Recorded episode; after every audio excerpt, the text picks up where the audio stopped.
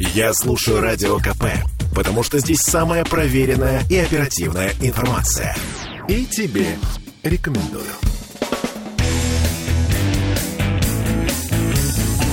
Где деньги, чувак? О, да.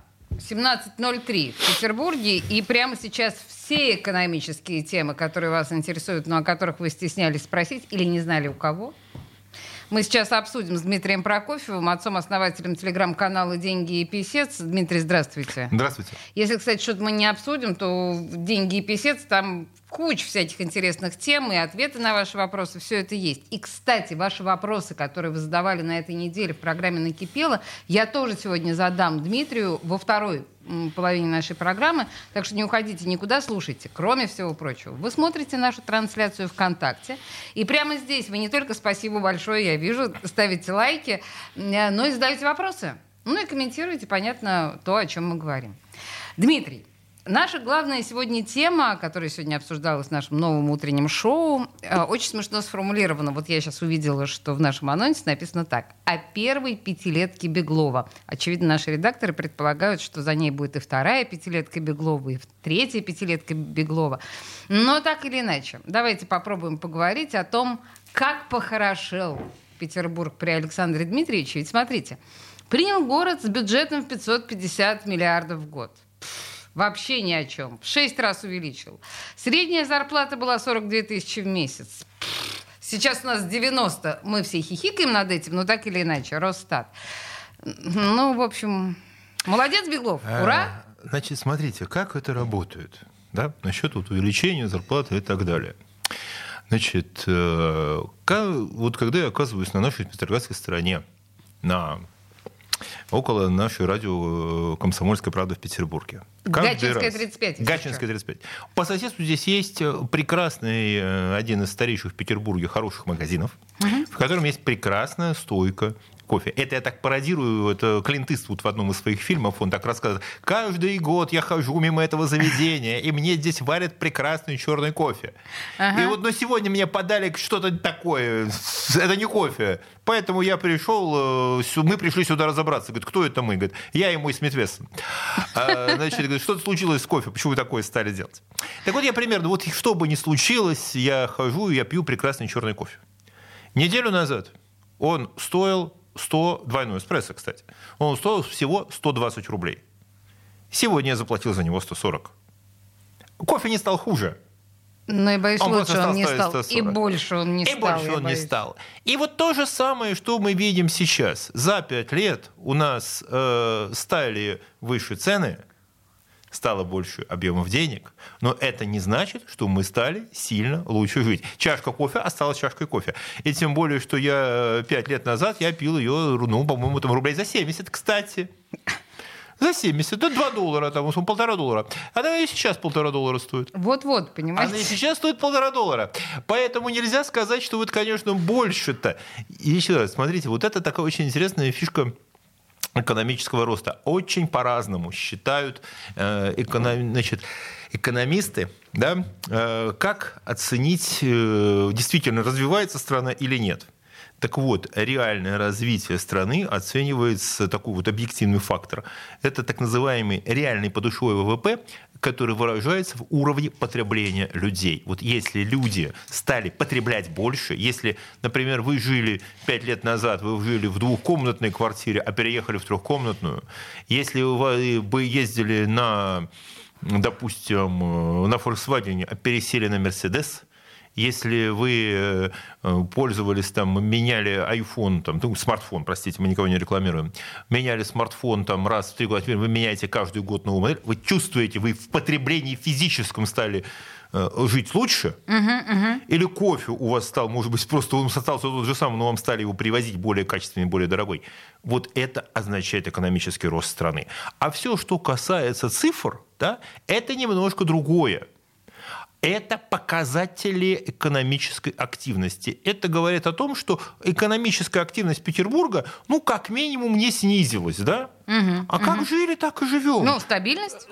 Стабильность, но не развитие и не рост. Потому что с точки зрения потребления, и эта статистика совершенно доступна на всех, э, россияне живут, никогда не жили так с точки зрения потребления, как в 2013 году. Вот такая магическая цифра. Там был да. прям пик, э, А там был это пик. было идеально. Там был пик вот уровня потребления за все постсоветские годы. Да? Да и не за постсоветские тоже. Вот 2014 год это был пик. А потом был спад, стагнация, так вот так потихонечку, потихонечку, потихонечку. Понимаете, ехать вниз можно на самом деле очень долго. Ну, замечательный пример у нас такая страна, которую любят воспринимать, ну, та же самая Аргентина, да? Когда-то страна была после Второй мировой войны, была страна с э, третьим в мире запасом золота. Так. Сейчас прошло 80 лет. Страна – это страна с одной из самых высоких в мире уровней инфляции. Никакого золотого запаса давно там нет. Да? Э, При этом что страна живет живет. Кофе наливают, э, магазины в бутике в Буэнос-Айресе работают. э, В общем, там чемпионат мира выигрывают, да, там по футболу. Но Ну, то нет. Да, ну потихонечку мир идет вперед, а страна так потихонечку вот... Нет, все относительно. Согласна. Насчет все относительно, тем более, что нам не привыкать к достаточно Я больше Сложной могу жизни. вам сказать. Есть, э, я сейчас меня потом я вспомню, выскажу просто сию секунду из памяти, да, есть исследования российских экономистов, а, как должна, должен измениться уровень жизни э, в разных российских городах, чтобы вам было все равно, где жить. Там за единицу взята Москва. Вот уровень москвича – это единица. Ну, Так. максимальный. Самый высокий уровень жизни он достиг в Москве. Ну, нормально, всегда так было. В столице. А для того, чтобы вот москвичу было все равно, куда переехать ему в Петербург, он спокойно, без потерь, его потребление должно снизиться процентов на 40. даже в Петербург. Да. Да, качество потребления. А, Там, а если, например, оно снизится процентов на 90, он спокойно может ехать куда-то там, вот, э, в, даже не буду говорить, что-то типа Кургана. Господи, За какой Урал. ужас. Да. Да, уровень э, это сложный интегральный показатель, который показывает все, то есть доступность работы, медицинских услуг, качество продуктов, там, скорость реакции. Слушай, это большое российское, российское, кстати, исследование. У нас э, э, с точки зрения статистики все в порядке. И поэтому, когда вам говорят, что у вас выросли какие-то цифры, вы смотрите в холодильник, стали, стали ли у вас продукты более высокого качества, если уж вы не стали больше есть. Поменялась ли у вас техника, как часто и где вы отдыхаете. И самое главное, сколько времени вам приходится работать, чтобы все это заработать, все это поддерживать. Да, если вы работали, там, допустим, 40 часов в неделю, там, да, ну, условно, а сейчас работаете 60, чтобы поддерживать тот же уровень жизни, ну, значит, роста благосостояния нет. Это, это, в общем, падение благосостояния. Это падение счету. благосостояния. Если Через- за, те же, за те же деньги мы работаем больше. Да, через рабочие часы это тоже очень надежный показатель роста благосостояния, сколько вы работаете. Э, Если снижается, если даже вы живете на том же уровне, но э, как продолжительность вашего рабочего времени снижается устойчиво, да, как, например, там, в европейских странах типа Голландии, да, там нет ураганного роста потребления, у всех все есть, но, э, ну, условно, там вот такой набор бытовой есть уже у всех, а, то ну, они меньше работают. Там рабочая неделя там, 35 часов. А Ой. В России одна из самых э, больших, там, мы работаем в мире, очень, мы работаем очень много в, в году. И, выходных, насколько я понимаю, у нас меньше, чем во многих Но, странах. понимаете, мира. здесь, считая по рабочим часам, как вот принято считать, мы одна из самых работящих стран мира. Америка, кстати, тоже достаточно работящая. Но смысле. мы больше Но мы работаем. больше, да. Мы, мы работаем даже больше, чем японцы. Ужас! Да, Да, ну это прям вообще даже неприятно думать об этом. да. Э, Слушайте, ну на самом деле, если э, говорить, мы все с вами от Беглова пока не отойдем, по крайней мере в этой части нашей программы. Смотрите, а, мы понимаем, что вот то, что я сказала про бюджет 550 миллиардов, да, а, был 3 триллиона, вот, да, вот этот последний, вот, Нет, не Э, может быть. Триллион, триллион, Триллион, триллион, да. три это у Москвы. Триллион, да, Да. конечно. А, ну, как бы прорыв. Да, с одной стороны. С другой стороны, вот, по-моему, сегодня а, принимали бюджет, или вчера в, в законодательном собрании, да, в среду, и профицит э, в Петербурге стал самым большим вообще в России, 58 написано миллиардов рублей. Ну, Круто же, нет? А, понимаете, вот это такая бытовая история, что хорошо, чтобы мы заработали, заработали больше, чем потратили, да? Угу. Это история, так думали в 17 веке. Была такая экономическая теория меркантилизма, которая строилась, что вот тебе должно быть, э, денег должно приходить больше, чем уходить. Сейчас для такого города, как Петербург, там 7-миллионной агломерации, да, мегаполиса второго в России, в принципе, 58 миллиардов рублей, полмиллиарда долларов э, профицитного бюджета, ну, это, честно говоря, ни о чем. Да? Ну, чуть-чуть больше, даже если был бы и дефицит бюджета, потому что, смотрите, расходы бюджета – это чьи-то доходы. То есть угу. мы, если бюджет тратит деньги, это значит, что эти деньги в ту же секунду появляются. Кто-то получает. кто-то а их получает, их, их как-то значит, тратит. кто-то не А кто-то не достается, ну мы накопили эти деньги, что мы с ним будем делать? В банк положим под процент? То есть в идеале, если то, что бюджет зарабатывает, то он и тратит, или целевым образом, или если уж копит, то на что-то целевым образом. Это не э, управление вот экономикой агломерации, да, угу, угу. это не то же самое, что управление экономикой вашего домашнего хозяйства. Слушайте, да, это вот так... Это, разные, это разные вещи. Понятно, что... достаточно объяснить. Да, потому что дома, да, вы можете так считать, что мне надо зарабатывать, там, например, условно семье там, 100 тысяч рублей, да, и тратить не больше 90, чтобы эти 10 тысяч откладывать. Так? Э, но экономика региона – это не экономика семьи. Хорошо. Я думаю, что мы еще немножко времени в следующей части с Дмитрием Прокофьевым посвятим э, пятилетию пятилетке, пятилетке Александра Дмитриевича Беглова, который мы отмечали вчера. Э, сейчас небольшая рекламная пауза, и через две минуты мы вернемся к нашему экономическому разговору. Не отключайтесь. Где деньги, чувак? Слухами земля полнится. А на радио КП только проверенная информация. Я слушаю «Комсомольскую правду» и тебе рекомендую.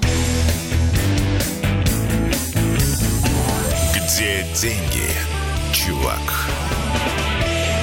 17-16 в Петербурге. Мы продолжаем. Под знаком пятилетки Беглова проходит наш сегодняшний эфир с Дмитрием Прокофьевым, отцом-основателем телеграм-канала «Деньги и писец». Э, я бы хотела, наверное, резюмировать наш с вами разговор о нынешнем губернаторе Петербурга. Вы как экономист, ну, вы развенчали мой восторг э, по поводу Беглова? Э, Я просто процитировал, в общем-то, такие а, вещи, которые, ну, честно говоря, они на второй, на, на, на сайте Росстата, они на, ну, не на главной странице, ну, чуть там в глубине, где они методики объясняют. Не прибедняйтесь. Мой честно. бурный восторг, вы знаете, какая я поклонница Беглова. Но, тем не менее, вы как экономист, вы как бы охарактеризовали эти пять лет для Петербурга? Ну, вот с экономической точки зрения, я понимаю, что вопрос сложный, но, может быть, знаете, вот для ребенка, как бы это вот можно было объяснить? Э, знаете, вот если для ребенка, да? Для ребенка, да. Для ребенка. А, смотрите, э, приходит ребенок э, из школы домой, да? День, вот ну, как раз день учителя сегодня хорошо, да, подходит. К этому мы вернемся приходит, Да, приходит из школы домой и говорит, папа, мама, я получил там четверку, да, у меня нет двоек, у меня нет двоек, угу. у меня нет, нет двоек. А говорит, и пятерки есть, и пятерок нет. Есть тройки и четверки. А, и вот вопрос, это хорошо или плохо? Двоек нет.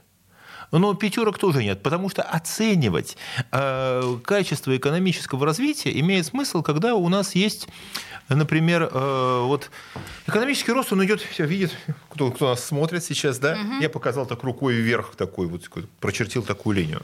Важно, когда э, за счет каких-то усилий, которые предпринимает правительство, оно может их предпринимать, мы начинаем расти быстрее, чем могли бы без этих усилий.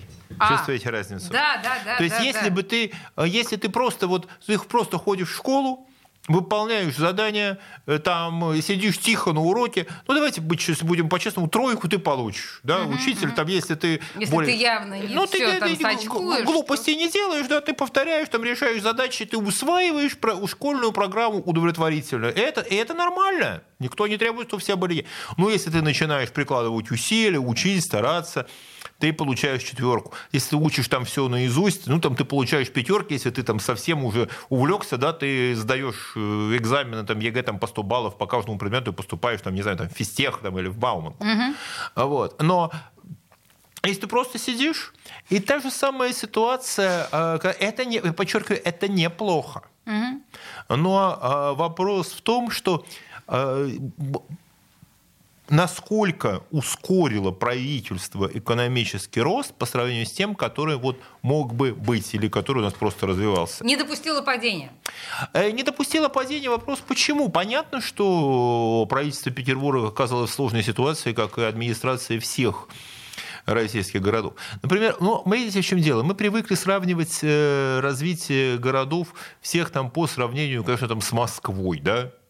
Например, да, где у нас это там мы московская. Делаем. Да, это постоянно делаем, но Москва не Петербург. Это совершенно другая история, совершенно другое, скажем так, да, там есть явное вмешательство э, властей вот в развитие, в стройку совершенно безумные проекты, но ключевой момент все-таки э, драйвер Москвы развития, да, понятно, усилия правительства, но это еще и то, московского я имею в виду, но это еще и то, что это притягивает огромное количество людей угу. которые своим трудом, своей там, э, эффективностью и так далее, они начинают здесь развиваться. Э, понимаете, ключевой момент да, в развитии города, вот это феномен такой городской, что город двигается усилиями людей. И экономисты обратили на это внимание очень давно.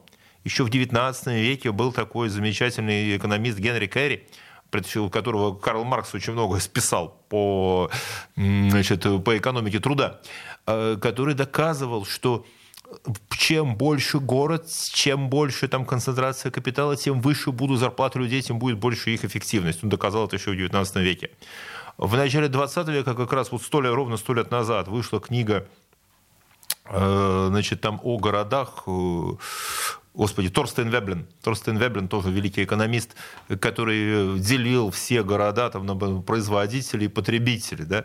Значит, города производящие, города потребляющие. Причем это для него не было негативной там, коннотации. Угу. Да? Он объяснял, что каждый из них занимает в, в экономической ткани свое место. Потреблять тоже очень важно. Потому, потому что, что иначе город... зачем производить? Да, потому что этот город, он создает, например, спрос на продукцию там, других стран, других городов. Да, вот он здесь что-то развивает.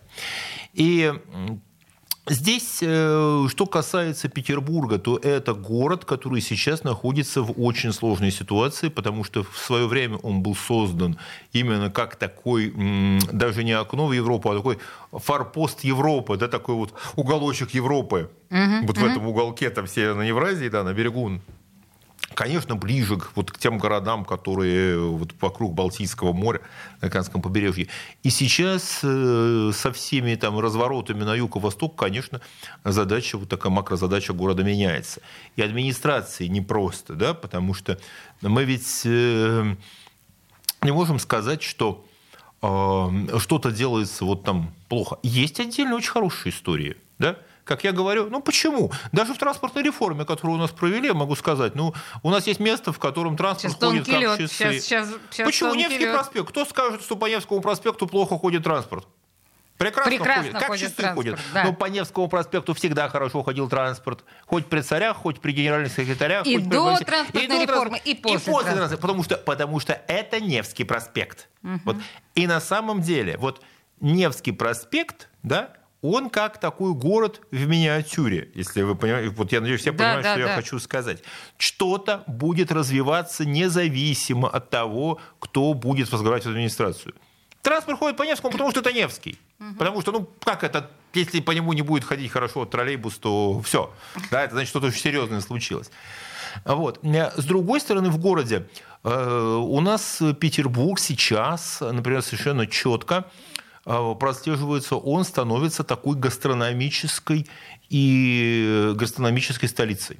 А, Дмитрий, и я бар. Значит, раз... у людей появляются деньги. Значит, здесь идет какое-то движение. Но это опять же за счет труда людей. Да. Вот вы знаете, это, кстати говоря, феномен. Я думаю, что, может быть, с Дмитрием Грозным вы это тоже могли бы как-то обсудить, потому что еще 10 лет назад э, я занималась, э, рестор... ну, не то чтобы ресторанной критикой, но я очень много говорила о едальнях Петербурга, и я всегда с грустью отмечала, что, простите мне это слово в эфире, да, пожрать умеют и любят в Москве. Петербурге вот этой вот культуры, ну что называется, от души, еще 10 лет назад как будто бы не было. Ощущение, что может быть более изысканное заведение, может быть, но в целом все значительно скромней. И тут вдруг мы видим, что Петербург в этом смысле действительно развернулся. Он стал абсолютно гастрономическим городом. Я вам больше могу сказать. Э, неделю, ровно неделю назад я был в Москве, на, вот, где в рамках Московского финансового форума э, и наша, вот, одна из наших передач ну, получил бакалавриатский диплом. Да, да, да, мы, мы писали об этом. И, да, и писали, и огромную признательность хочу выразить вам здесь, потому что без ваших усилий тоже это, это бы не получилось, да, так же, как и Дмитрию Делинскому, нашему главному редактору, и вот наша передача Спасибо. была отмечена. И что я хотел, могу сказать. Э, после вот э, в, из манежа, там, когда мы выходим, все, вечером, ну, до поезда еще время есть, пойти где-то поужинать. И, и тут я вдруг понимаю, ну, пройдя вот ну, по Тверской куда-то, что далеко там не ехать. А ничего такого, чего бы не было в Петербурге, что вау. И вдруг я ничего не вижу. То есть, ну, нормально, ничего, ничего мега особенного, никакой там, это центр Москвы, никакой супергастрономии, ничего там, ну, ничего особенного. А что касается баров и кафе, а слушайте, а у нас даже и получше Да будет. у нас поинтереснее, конечно. А у нас и получше поинтереснее прямо здесь, на Петроградской стороне. Но здесь вопрос, это усилие людей вот этого, кто, кто занимался бизнесом или администрацией? Конечно, усилие людей. Мы это прекрасно знаем. Кстати говоря, ну уж если мы вот не сходя с гастрономической или барной темы, я вернулась из Екатеринбурга совсем недавно, и э, была в потрясении от того, что, во-первых, там безумно интересно, интересная барная культура, это я как петербурженка говорю. А с другой стороны, в одном из ресторанов, достаточно дорогих, я увидела, а, сейчас, подождите, 12 видов устриц. Слушайте, я сейчас... 12 видов, Екатеринбург, 12 видов устриц, включая три вида Париж, ну, в смысле, французских. Алис, слушайте, я скажу вам сейчас потрясающую вещь. А, значит, как вы думаете, если вот представьте себе, вы возглавляете городскую администрацию, ну, вот такое чудо, да? А вы, у вас стоит задача город сделать таким центром новых технологий. Что вы будете развивать? А, барную культуру или строить какой-нибудь технологический кластер там, с офисами и так Барную далее? Барную культуру проще, наверное. А что, а что нужно? Для, если вы хотите город сделать технологическим центром? Конечно, технологии. Нет, экономические исследования доказывают, так. что важнее барная культура. О. Почему? Потому что э, для того, чтобы у вас эти технологии заработали, да, ага. вам нужно, чтобы у вас быстро, быстро причем собирались, доверяли друг другу, обменивались идеями. Самые разные люди, там, юристы, предприниматели, инженеры, маркетологи, э, просто там какие-то креативные ребята, чтобы они доверяли друг другу и для этого им надо где-то собираться. И вот в баре они быстрее договоря, договорятся, чем в офисах в каком-нибудь там супертехнологическом центре. Ничего себе! Это действительно так и работает.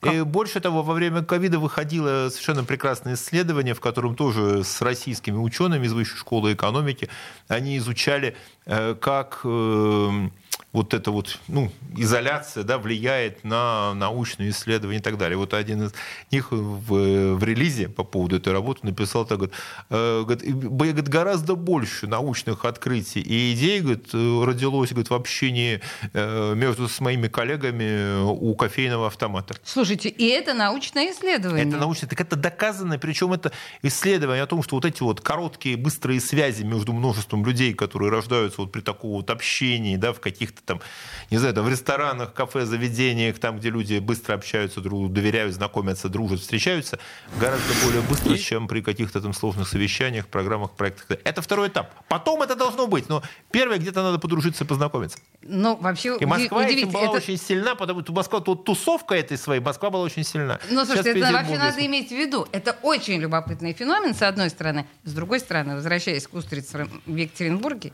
еще раз, три вида устриц а, элитные из Франции. Их нет таких, ну, я как э, ценитель устриц, я вам могу сказать, ни в Москве, ни в Петербурге. Их нет уже давно, французских. А в Екатеринбурге есть. Как это может быть, я не понимаю. Ну, и японские, ну, естественно, Новая Зеландия, Марокко. Помните, как у Гоголя говорит, суп на пароходе в кастрюльке приехал из Парижа. Ну, вот. Но тут вот, наверное, на самолете прилетели, я так думаю. Потрясающе. Ладно, хорошо, давайте вернемся, на самом деле, к нашим уже более бытовым вещам. Все-таки доллар. Если мы говорим о том же самом э, похорошевшем Петербурге э, и Александре Дмитриевиче, когда Александр Дмитриевич приходил к нашему рулю петербургскому, доллар стоил 65. Сейчас под сотню. Да. А, была тут хорошая э, шутка по поводу того, что, слушайте, что вы расстраиваетесь? Минфин успокаивает россиян. Доллар он один, а рублей целых сотни. Ну, подумайте. Тем более, что как рекордно вырос госдолг США. Вот буквально там вчера мы сочувствовали э, Америке, что прям такого госдолга, как сейчас, не было никогда. Что происходит?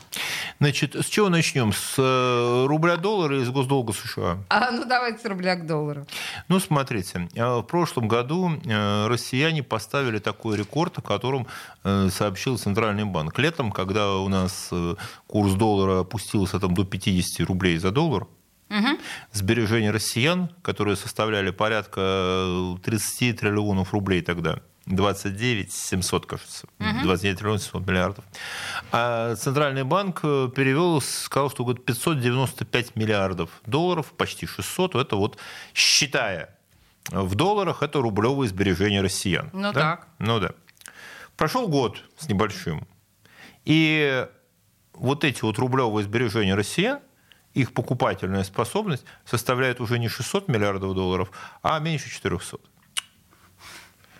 Ну, если учесть. Очень это, при том, это при том, что рублевые сбережения выросли. Они выросли где-то примерно на 25%. То есть люди достаточно много откладывали денег.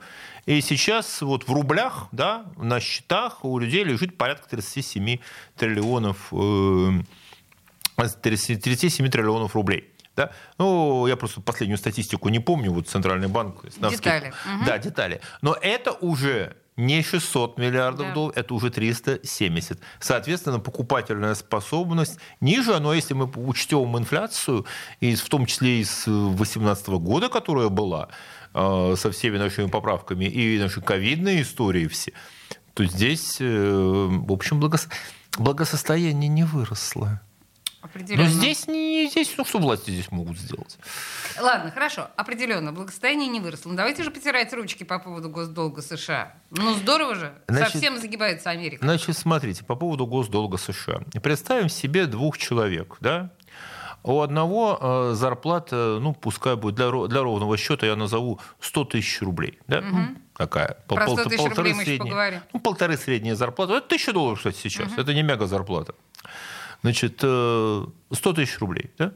И у него э, долг, э, у него долг миллион. Ну, по кредиту, допустим, там, по ипотеке. Это 10 его зарплат. Угу, да. А, представь себе человека, у которого зарплата миллион. Так. У него долг 5 миллионов. Это 5 его зарплат. Да. Кому легче? Тому, у кого долг 5 миллионов с зарплатой в миллион, Черт. или у кого долг э, э миллион с зарплатой в 100 тысяч. Неприятно. Сейчас э, Понятная по идея. пропорции, да. Понятная идея. Так вот, для долга правительства США, да, угу. для, него, для них важно, какую часть ВВП Америка тратит, сколько он стоит вот в долях от их валового продукта, Потом момент, сколько тратит правительство на обслуживание этого долга. Ну, на обслуживание там дорого Они, получается, нет? А, не, это небольшие суммы. Высокая стоимость обслуживания долга у Америки была в конце 70-х. Сейчас она ниже, чем тогда. И потом, а, опять же, это не, это не, не такие долги, как у нас с вами. Правительство долги свои, да, потихонечку, оно их потихонечку амортизирует за счет инфляции, да, потихонечку этот долг обесценивается. Вот. И никто не собирается этот долг чохом возвращать. Больше того, никакого механизма, это означает, что всего, да, американские э, вот, правительство должно будет выплатить всем держателям своих обязательств вот эту сумму. Так?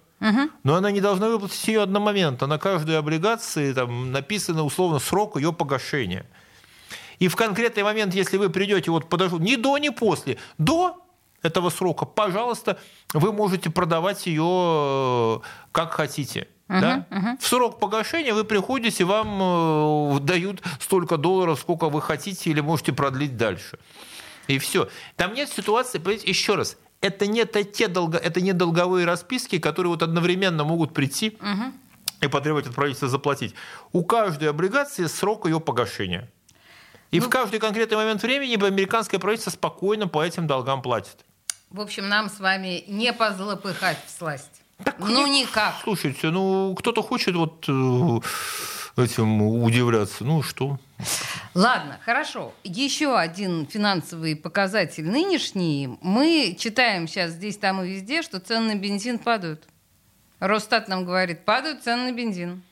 А на заправке они падают? Я не знаю, я не за рулем. Это надо спросить у наших э, слушателей. Слушатели, скажите, пожалуйста, подешевел бензин на заправках? Вот вы на работу, ну, я не знаю, там, когда вы заправляетесь. Нет, говорит нам слушатель Саша. Нет. Звукорежиссер. Нет, говорит. Нет. Но смотрите, здесь на самом деле какая история. Э, правительство действительно э, запретило сейчас э, экспорт нефтепродуктов угу. с тем, чтобы, рассуждая в такой логике, что вот у вас, типа, если у нас будет затоваривание дизельным топливом и бензином, да, то цены на него должны будут снизиться. Логично. Логично. Но, во-первых, сразу это не произойдет, во-вторых, на экспорт у нас идет половина всего производства нефтепродуктов. В России просто такое количество э, некуда девать. И что будет, если нефтепереработчики скажут, ну ладно, нельзя на экспорт, ну давайте вообще остановим завод. Нам в смысле как? Подождите, почему нельзя вот этот, э, этот огромный массив бензина, который шел на экспорт, развернуть в нашу сторону, заварить бензином а нас куда вы его вами? зальете? Не знаю. А куда вы ну, его куда-то надо заливать? бензин. Его надо куда-то заливать, хранить. Для этого нужна целая инфраструктура. Для этого нужно просто куда вы будете. Опять же, вы же больше ездить не будете. Тоже еще какой момент. Угу. Для того, чтобы нарастить потребление бензина, допустим, вот у нас дешевый бензин, у вас э, должен быть автомобиль, и у вас должна быть мотивация, куда вы поедете. Хорошо, вы едете на автомобиле, допустим, у вас был бы автомобиль, едете э, с работы на работу, да? Так. Хорошо, бензин стал более дешевым. Вы не будете потреблять его больше. Ну, вы лишнюю, лишнюю. Ну, вы будете как ездили с работы на работу, так и будете ездить, по крайней мере, Ну, я недели. буду побогаче, может, я куплю что-нибудь дополнительное. А, может быть, но больше до потребления бензина у вас не вырастет, Бензина у вас некуда, нет. его угу. некуда будет его девать. Да. Возможно, вы будете ездить куда-то подальше. Возможно, вы выходные, там, не знаю, будете на дешевом бензине кататься по округе. Но этого не произойдет сразу. Угу. Поэтому все такие резкие движения, когда давайте запретим, давайте вот любой ценой, давайте сделаем и так далее, это достаточно рискованная, рискованная тактика. Мы увидим, и... когда, когда увидим снижение цен, тогда увидим. Угу.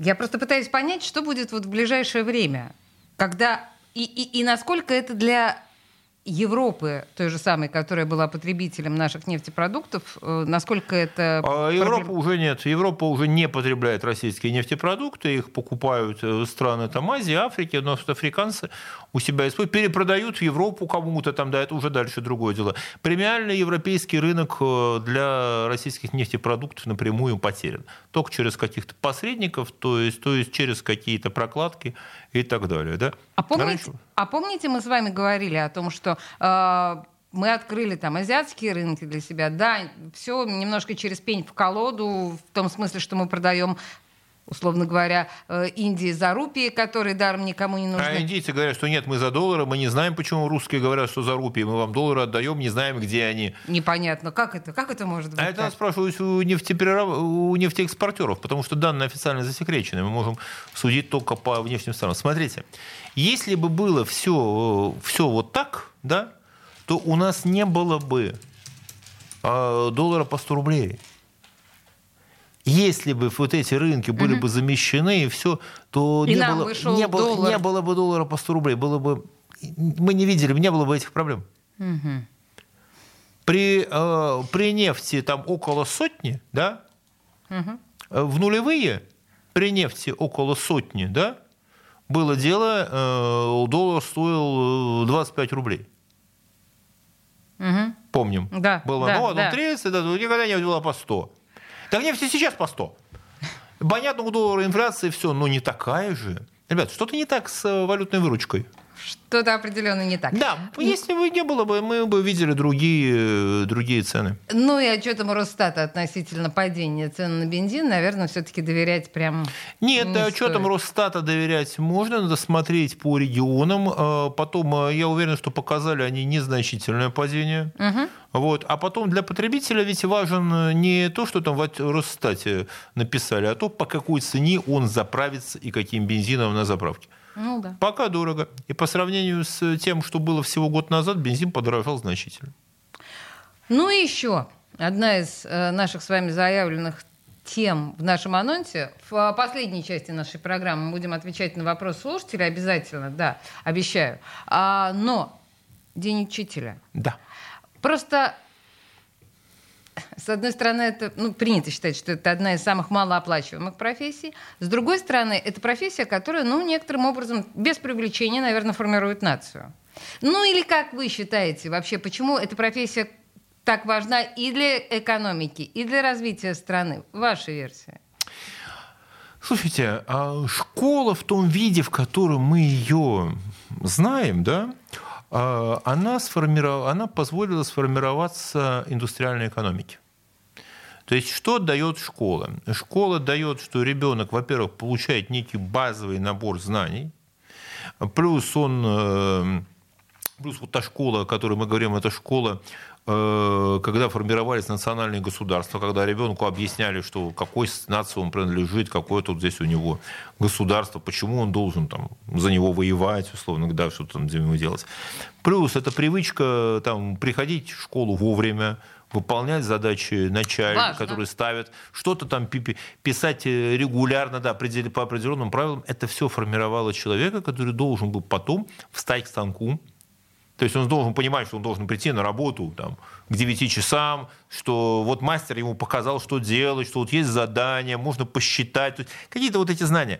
Все это формировало, все это формировала школа. И вот средняя школа, да, она, которая появилась э, в истории, вот, ну, наверное, такая массовая средняя школа, это 19 век.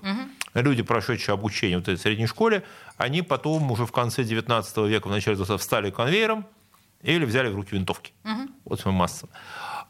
Сейчас школа, наверное, не выполняет уже другую задачу. Все время а, это такой очень сложный это институт, который постоянно, а, постоянно трансформируется, постоянно эм, что-то в нем происходит. И еще ключевой момент. Вот надо понять, который меня всегда дал покой. Я ходил еще в советскую школу. Нам объясняли, там, что там, капитализм это очень плохо, советская, власть хорошо, плановое хозяйство хорошо. Ну, нормально. Я... Люди, которые спокойно в 90-е стали владельцами там, заводов, газет, пароходов, и это им совершенно ничего не... То есть они ведь ходили в советскую школу. Они Идеология им говорила, что мистером Твистером э, миллионером быть плохо, Быть а они плохо. стали А миллионерами. они стали миллионерами совершенно И спокойно. счастливы. И счастливо себя чувствуют.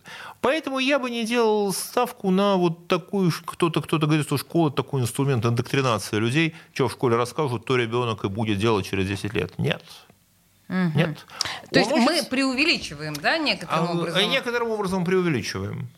А, вот учи умение научиться социальным взаимодействием, умению дружить, умению развиваться и так далее, это, вот это очень важно. И исследования экономистов говорят, что если человека, например, э, вот булили, в шу- вот почему школьный буллинг это плохо, да?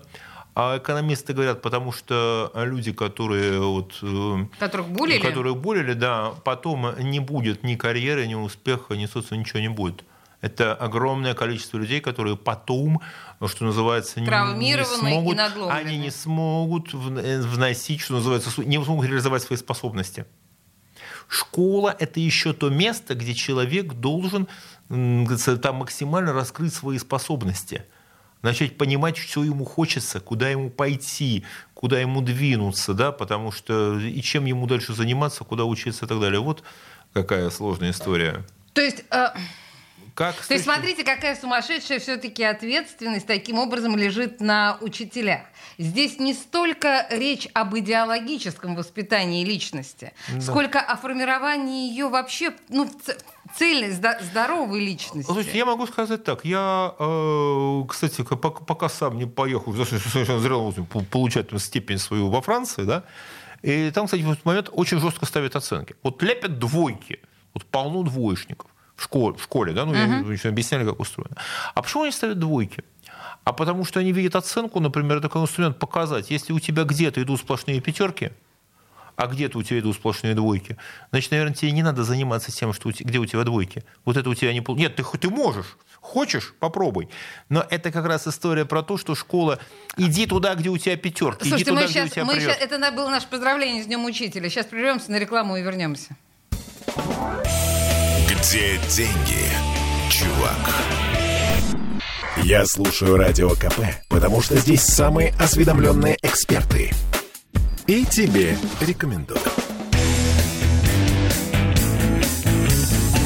Где деньги, чувак? 17.46 в Петербурге. И, как я и обещала, на некоторые вопросы наших слушателей, э, я надеюсь, господин Прокофьев ответит Он прямо постарается. сейчас. Ну, постарается, да, по крайней мере. Э, вот прям очень волнующий вопрос, который прозвучал вчера в программе «Накипело». Э, позвонил человек, который сказал, вы знаете, что, оказывается, в российском э, законе есть новая формулировка. Называется «пенсионер, работающий бесплатно». Вот этому пенсионеру, работающему бесплатно, льгот не полагается. И потом позвонило еще несколько человек, которые подтвердили то, что вот эти э, льготы, ну то есть мы понимаем, что есть работающий пенсионер, да. у которого совершенно как бы друг, другая да, система да. там этих э, А есть пенсионер работающий, но зарплату при этом не получающий. Ну, например, общественник. Например, там, я не знаю, э, ну, там, работающий в, общественном совете жильцов. Ну, да? допустим. Вот. Зарплаты никакой нет. Но он уже не попадает под категорию пенсионеров, э, которые вот просто не работающие пенсионеры. Вы слышали об этом? Вы знаете об этом? Что ну, честно говоря, я это не проследил. Этот момент я очень вас очень интересно. прошу подумать. После его посмотрю, подумаю. Но я бы сказал бы тогда так. А, вообще, на самом деле, чисто если вот так вот, как это сейчас прозвучало, вот экономист во мне проснулся, то власть таким образом подталкивает людей к определению своего статуса. Либо ты сиди дома ага. и не занимай как бы ничего места, либо ты устраивайся на работу и плати налоги. А, кстати, вот эта вся история, то, что власть хочет, чтобы каждый был так или иначе где-то записан, угу. поверстан да, куда-то, и э, с него что-то там взималось, да, угу. то вот это, скорее всего... Логику мысли властей нам объясняет Дмитрий Прокофьев. Слушай, это не значит, что он говорит, что это справедливо.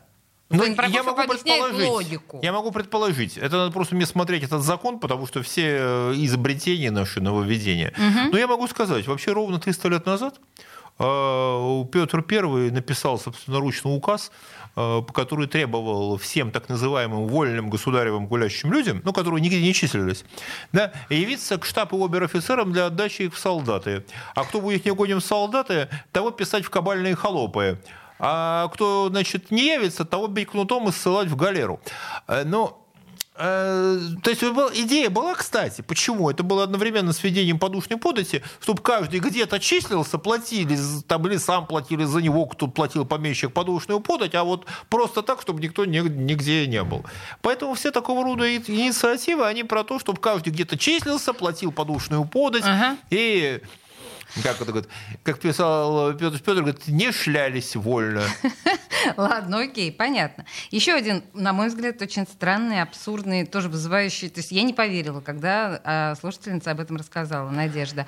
А, она не купили квартиру или что-то в этом духе. Ее дочь, несовершеннолетняя, 12-летняя, получила от налоговой инспекции э, налог на имущество. А, дело в том, что ее мать инвалид. Она, ну, инвалид не работающий. И вот 12-летняя девочка получила налог. Ну, только сейчас только писать жалобу в налоговую инспекцию. То есть надо писать жалобу. Это какой-то беспредел. Дети... Нет, это могла быть техническая ошибка. Не, не надо. Здесь у нас, поскольку поставлена задача содрать налоги со всего, что можно, и так, как только можно. Поэтому пишите, это, это нужно. И лучше обратиться сначала к юристам. Ага, к юристам лучше сначала. На этот момент, да, это с, с самим не получится. Но это может быть технический сбой, э, сбой налоговый, при том, что им поставлена задача э, там, всех переписать Собирать э, максимально... любыми путями. По любыми путями, поскольку у правительства очень амбициозные задачи по бюджету на следующий год, то там налоги, штрафы, записи, вот это то все есть, Надежда, будет. не ленитесь, да? В том смысле, что если просто смолчать, так заплати все. А... Обратиться, я думаю, что здесь просто техническая какая-то ошибка Окей. со стороны, да. Хорошо, принято. Еще один на самом деле достаточно животрепещущий вопрос, который на неделе обсуждался серьезно с нашими слушателями. А, ну, вы, наверное, слышали о том, что наши законотворцы хотят запретить кикшеринг прокат электросамокатов на три года, потому что, мол, э, значит, все эти нарушающие закон самокатчики не подпадают под наказание, там, да, если они провинились в чем-то. Ну, слышали наверняка об этой, об этой истории. А, вопрос вот в чем. Ну, вообще ужасно, когда кто-то что-то запрещает. Но вместо того, чтобы на этом очень востребованном бизнесе, кикшеринге, городу нормально заработать, Город делает такую глупость, как просто «не-не-не, все, до свидания, запрещаем, убираем». Слушайте, это сложно, потому что на самом деле история с самокатами, ну вообще в идеальном таком варианте, да, это история про так называемую последнюю милю, как говорят в мире, да, как тебе добраться от э, дома до остановки общественного транспорта или до какого-то ближайшего объекта. А в мире никто вот так, что просто кататься, кататься на самокате куда-то далеко ехать, угу. никто не делает. Берут самокаты, чтобы доехать до какого-то места и там пересесть, чтобы тебе не идти пешком до да, остановки, да, да, да, и доехать там от своего дома доехал или там от своего жилого комплекса доехал до остановки и потом точно так же доехал, наехал на него обратно. Вот для этого, да? Да. У нас это приняло другую форму, у нас это приняло некую замену замену. Это такое, знаете, вместо такси. Это такая стала история вместо такси. Ну, потому что нам, кстати говоря, в том же самом такси предлагают, а на самокате будет дешевле. А потому, потому что дорого. Потому что дорого. И а, здесь, наверное, про то, что ограничивать все равно будут ездить, э, вопрос этот решается, вопрос этот решается страховками скорее. Если каждому, кто хочет пользоваться э, самокатом, ему нужно э, оплатить страховку. Купи страховку. Как вот на автомобиль привыкли ездить И со страховками. И таким образом город отлично на этом заработает. А, нет, на этом заработает, что называется, страховая компания. В случае необходимости будет понятно, как это, как это покрывать. И, кстати, еще, и это будет мотивировать людей аккуратнее пользоваться. Ведь проблема не в тикшеринге. Проблема в том, что кто-то э, там после стакана или двух становится на этот самокат и летит, э, сметая прохожих по тротуару. Наверное, угу. вот в этом проблема. Ну, наверное, да. А не да. в том, что кто-то катается. Угу. А проблема в последствиях. Ну, а последствия решаются лучше всего финансовой ответственностью, как человек, который, опять же, это, ну, говоря мировой практике, человек, который пьяный влепился на автомобиле, да, куда-то, он, э, там, страховая компания заплатит. Но следующая страховка у него будет такая по цене. Да-да-да, что он может уже, уже все, за руль не сядет. Да, уже за руль не сядет. И та же самая история. Э, наладить вот это вот, чтобы страховать ответственность э, людей, которые катаются технологически при нынешнем проникновении вот этих технологий, это не так сложно. Надо прояснить эти вещи нашим депутатам. Мы с Ольгой одна, займемся этим. Одна авария, прости господи, человек ну, вылепел, сбил, во-первых, заплатит, а потом все так, что ты уже не сядешь, э, не возьмешь ты в руки этот э, кикшеринг.